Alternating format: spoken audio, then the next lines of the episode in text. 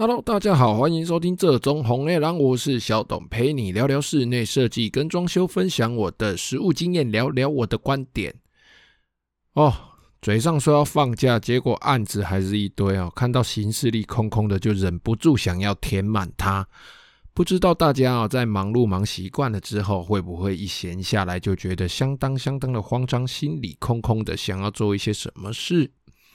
好了，那我们上个礼拜啊，分析了外外部的我们建筑物外部的观念之后啊，有提到防水的部分哦。那我们呢，有两位朋友啊，针对防水的问题啊，也有问，就是有私讯来问哦。哎，他们前后就才差一天，然后两个人问的东西其实就相当相当的接近哦。我自己就觉得说，是不是大家的问题其实都差不多呢？哦。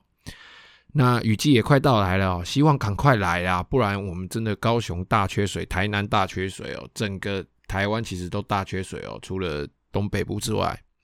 好，那之后啊，也会认真的做一个防水抓漏的专辑哦。这个专辑做起来其实也是需要蛮长一个系列的，可能需要 maybe 两三集或三四集才可以整个结束这样。好啦，那我们接下来啊继续聊我们翻修的主题啊。今天要聊的啊，可以说是相当相当精华的东西哦，是关于大家都关心的工程费用的计算方式哦。因为啊，我们后面要接续的是一些更复杂的项目，尤其是室内装修，内部里面有很多东西，其实它的计费观念是呃各家不一样的哦。每个人、每个老板、每个厂商哦，即使是同一个柜子哦，光是系统柜跟木木工柜哦，一样的大小、一样的外观哦，其实计价方式就会有点不太一样哦。那我们这边今天就先来解释一下，我们工程费用大致上是怎么计算哦，给大家一个观念，这样我们后面解释起来才会越来越清楚哦。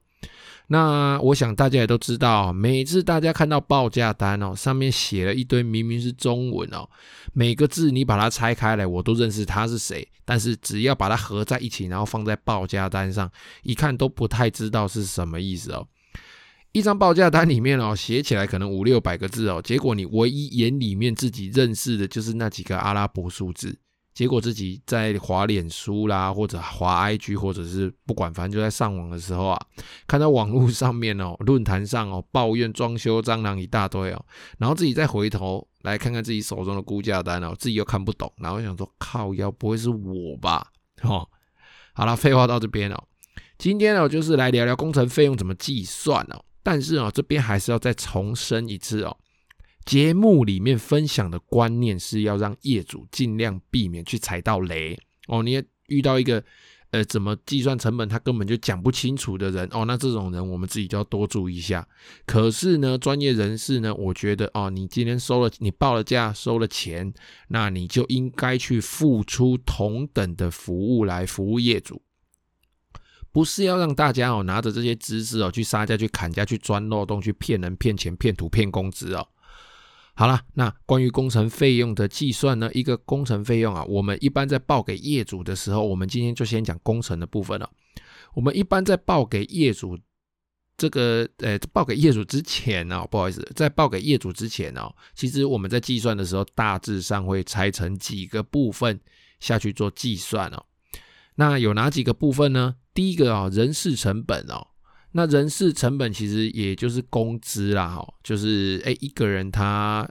出来，我买他哦，因为我是老板，那我受雇的员工他一天来，我买他多少钱哦，就是工资的部分，不管是搬运啊、实际施作啦，哈，然后清扫啦、进退料啦，哦，这些都是属于我们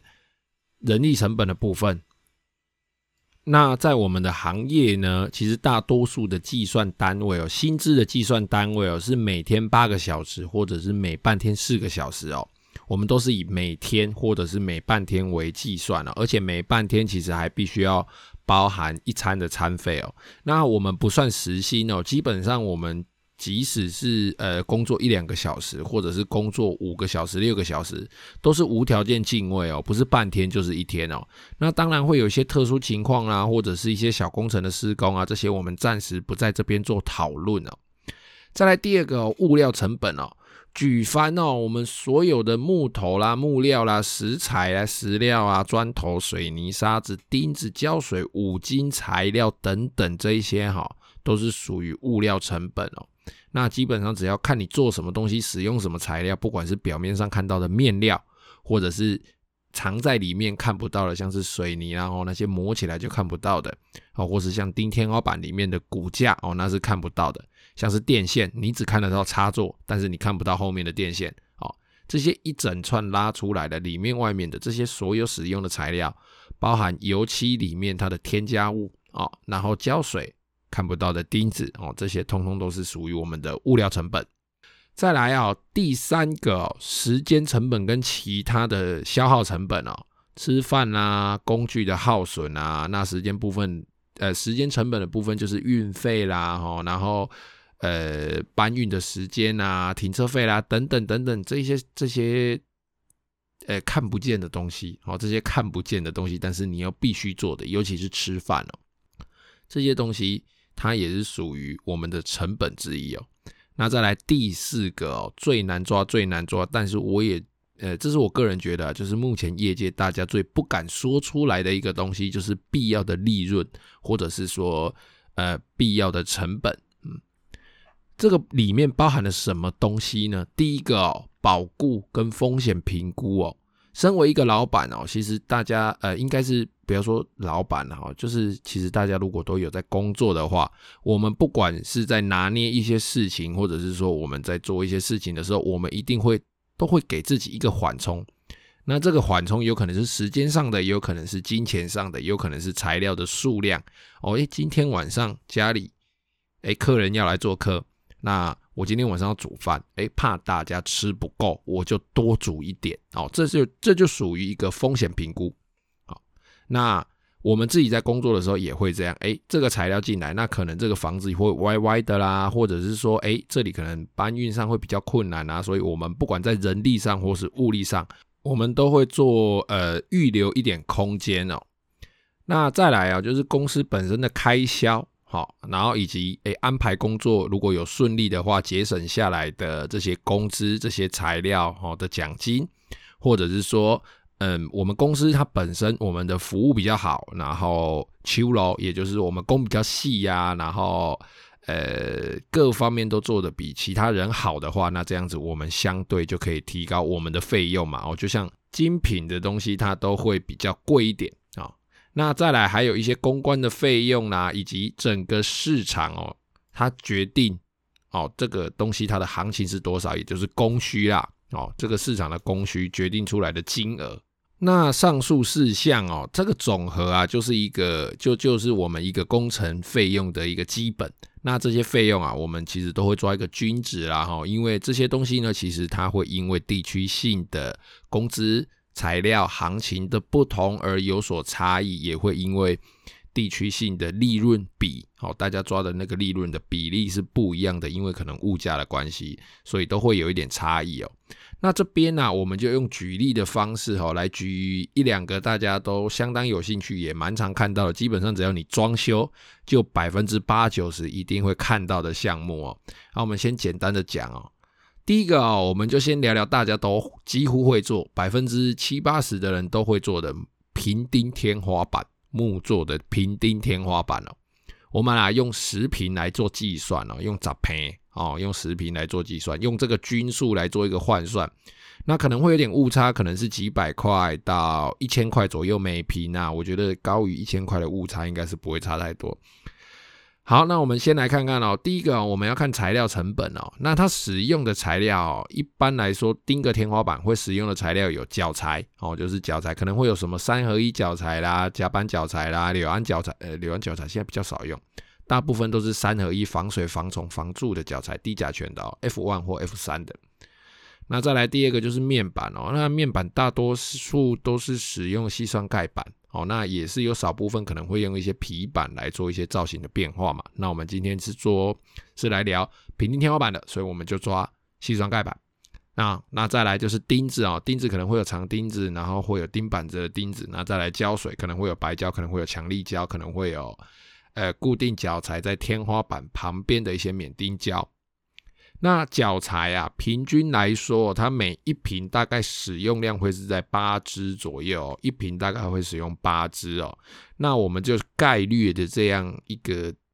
概率一算哦，十十瓶的话，大概需要八十支的脚材哦，并且哦，我们的天花板里面它是它的那个吊顶那个支撑哦，它是需要吊筋的哦。那这个吊筋这边哦，因为它需要补强嘛，所以我们再多抓个十支左右的脚材，所以我们脚材的部分就抓个九十支。那面板的部分呢？因为目前呢、啊，我们大多业界都是以使用矽酸钙板为居多。那我们使用的矽酸钙板呢，其实它的尺寸大概是三尺乘六尺哦，大概是九十公分乘一百八十公分，好，然后厚度是零点六公分，也就是六 millimeter 的板子哦。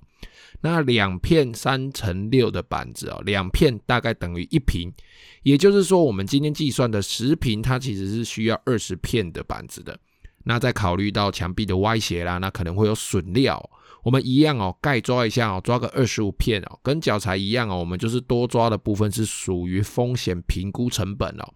所以到这边呢，就是脚材九十支哦，然后矽酸钙板二十五片。那什么叫做风险评估成本呢？意思就是说，哎，这些多出来的基本上我也不会退啦哦。当然哦，大家真正在算钱的时候会扣个什么尾数啦，还是说，哎，今天老板觉得他赚工钱就够了，然后他把这一部分的利润退还给业主哦，那我觉得都是 OK 的。但是呢，大家不要把人家老板哦。多抓的这个成本，它是为了风险评估的部分哦，结果你硬要去杀人家那个部分哦，因为你杀了之后，万一工作的时候发生什么问题，人家是不太想帮你处理的，因为他本来就有预计，诶，有评估到可能会发生这些问题，所以他基本上这个风险评估的部分是他本来就应该预抓在里面的。好，那再来啊，就是人力成本哦。那人力成本基本上只要不是点工点料哦，就是要事先估算的话哦，这个部分真的就是经验值取胜哦。那我这边就直接给大家数字哦，十平的天花板哦，大约我们就师傅以师傅来说，木工师傅来说，大概啊。一天哦，一对手也就是两个人哦，可能需要三天到五天不等哦。因为十平如果说它不是单一空间，它可能是十平分成三个空间、四个空间，那可能它就需要久一点的时间。那如果说单纯哎十平一个空间的话，那做起来当然就很快了嘛，哈。所以啊，我们需要的人工啊，在包含进退料的时间呢，大概是三天到五天。那每天两个人，所以总计你出勤的人工呢，可能会是六到十个人工之间哦。再来啊，时间成本跟其他成本哦，其实大部分啊，我们一天哦，一个人大概预抓差不多是一百二到一百五哦，然后或者是顶多就是两百了，因为可能会有停车费或者是吃饭钱会比较多一点。哦，然后可能会有五百块到八百块的消耗品，哦，那这个跟路途的长短有差，跟当地的物价有差哦，然后跟是不是有其他的消耗有差，比如说，哎，这附近超级难停车，那停车费一天就是五百块，那可能这个就算是其他的消耗，那再加上工具的折旧率哦，不过不是太特别的话哦，基本上一天哦，一天大概呃两三个人的话，一天大概都在一千块到三千块之间浮动哦。那再来啊，最难估算的啊，就是必要的利润哦。那这个所谓必要的利润，就是刚刚我提到的哦，保固啦、风险评估啦，然后每个工种的老板哦，他可能是依照自己手下的师傅的秋咯哦，他的工作的细致度啊，那他工作的完成度，他是不是呃，他他的速度怎么样？他是不是能够把别人交代三天的工作就是三天完成，还是说别人交代三天的工作，他可能要做到三天半，做到四天哦？那我们每个厂商、每个老板，其实我们自己做久了，心里都会有一把尺哦。我们都会预抓一些金额哦，因为其实有的工种哦，它没事就没事哦，一旦有事情，那这事情绝对大条的。那有些工种呢是小问题不断的，根本几乎不会有什么大问题哦。像油漆就比较属于是这一部分的，可能会有一些小脱皮啦，或者是一些小撞伤啦、小擦伤啦，但是其实都是补一补就好了。但是水电呢？哦，水电大部分他们。一旦发生一些问题，可能都会相当的麻烦，所以两个哦，这两个工种他们其实抓起来的，他们风险评估的那个金额是不太一样的，所以啊，这个金额啊不会诶，不会说我今天讲一讲之后，大家就诶相当好拿捏哦，没这回事哦，这个金额会依照产业行业不同、材料不同、地区不同而有所差异哦。那公司的开销，这个就更不用说的哦。有的公司哦，人哦养的少少的，一两百万的营业额，一间公司就可以撑撑的超级超级久。有的公司哦，五六百万的营业额才打平人事成本哦。再来哦，工作安排顺利哦，跟你原先预估的工时啦、预估的材料都可以节省的啦，或者是说他秋楼非常非常的好哦，工超细，速度很快哦。那这些人呢，其实他本身哦，他都有筹码可以把他利润抓得更高一点哦。我今天我就是比较厉害，我就是做得快，工又细，然后又有艺术感，做起来又超强。那当然就会有很多人捧着钱去追他嘛，请他来帮我们工作嘛，好。那以上四点哦，关于成本哦，我不知道这样解释大家听不听得懂哦。再来哈，第二个例子哦，第二个例子是曾经私讯给我的一个听众他问的哦，那我也真就这就以下这一段是我解释给他听的哦。他是问我关于水电配插座哦，每一个插座的单价的问题哦，那这边我就不透露单价了。那水电配插座其实啊，看起来很简单，诶，好像一口一千多块，一两千块，两三千块，好像很好赚。没有，大家要想一下喽。水电配插座，我们今天就假设一个情境哦。假设我们每十公尺要配一个插座，总共配二十个嘛。哦，因为我们房子是绕圈圈的嘛。可能我们宽是四四米，深是六米，这样子其实它配两两道墙壁，这样子哎，这样配算很少哦。好，好，没关系。假设十米配一个，十公尺配一个插座，我们总共配二十个哦。那配这个插座呢，不需要打管槽。只需要配置电盒、电管、电线跟面板，也就是说，它的那个盒子装进去，电管插好，线穿进去之后，把面板锁起来，就这样子。啊、哦，那一名水电工的人员，他一天工资多少钱？可能是两千块，可能三千块，可能四千块嘛。哈，那假设十米配一个，他一天假设他可以把二十个插座都配完，所需要的材料电荷二十个，哦，快速接头大概四十个左右。假设它是使用 CD 软管，就是最便宜的那种软软的那种电管哦，大概呃这样算一算，应该是四捆左右了哈。然后呢，因为我们电线现在都必须附接地嘛，所以至少必须准备红色、白色跟绿色哦，二点零电线各各应该是两捆，哎，各两捆，那三个颜色好，再加上水电它本身的工资好，然后。依照实际工程呢，我们在杂支一些消耗消磨，大概会抓一到两成，然后可就是我讲的那些吃饭啊、工具的磨耗啦、叭叭叭叭叭等等那些东西啊、运费啦、搬运东西，以及水电来现场之后，他一来不是马上做嘛，他一来会有一段时间是在第一查线，好，再来要解释状况嘛，至少业主也要告诉师傅要干嘛，或者是说。呃，设计师要告诉师傅要干嘛嘛？好，这这中间的时间嘛，那再来呢，利润呢，大概该抓我们刚刚以上算的那些东西，可能一成到两成哦，大概抓这些数字哦。那今天举例就到这边哦，不知道大家这样子听不听得懂？有问题的就私讯来问我好了。今天的重点呢，我们总结一下哦，成本的高低哦，除了物料之外，人力也是占了相当大的因素哦。再来第二点哦。损料的风险哦，这些东西呀、啊，损料啦、风险啊，这些东西都是通通算在业主头上的，没有错。那第三点啊，有的人呢、哦、开高价只是为了拐那一次的钱，但是有的人呢，他开的价钱呢高高的，但是他的工作还是做不完哦。那那个人必定有他的过人之处哦。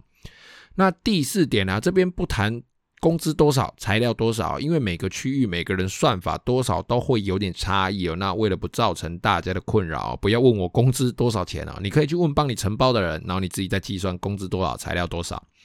再来第五点最重要的哦，节目里面分享的观念哦，是要让我们的业主尽量避免踩到雷。然后呢，是要让我们的专业人士啊，收了钱就要付出同等的服务，然后去把你的事情该做的做好，然后收到你应该收的钱。